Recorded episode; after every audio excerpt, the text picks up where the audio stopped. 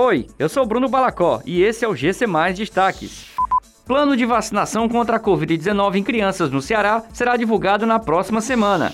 6 mil animais foram resgatados no Ceará em 2021. Inscrições para concurso da Guarda Municipal de Sobral estão abertas.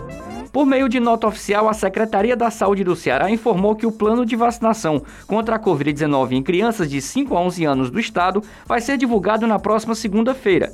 A estimativa é vacinar ao todo 904.624 cearenses nessa faixa etária. A campanha de vacinação contra a Covid-19 para crianças de 5 a 11 anos vai começar ainda este mês. O Corpo de Bombeiros do Ceará resgatou 6.252 animais em todo o território estadual em 2021. Entre as espécies estão cobras, cavalos, jacarés, gatos mouriscos, gambás e raposas.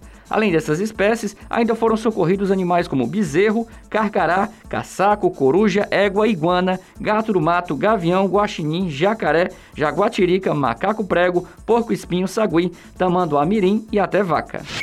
Estão abertas as inscrições para o concurso da Guarda Civil Municipal de Sobral. O edital abrirá 33 vagas imediatas, sendo 31 para ampla disputa e duas para pessoas com deficiência, além do cadastro de reserva. Os candidatos precisam ter nível médio, idade entre 18 e 35 anos, além de outros requisitos. A remuneração inicial é de R$ 2.266. As inscrições para o concurso seguem até o dia 15 de fevereiro e a prova está prevista para o dia 3 de abril.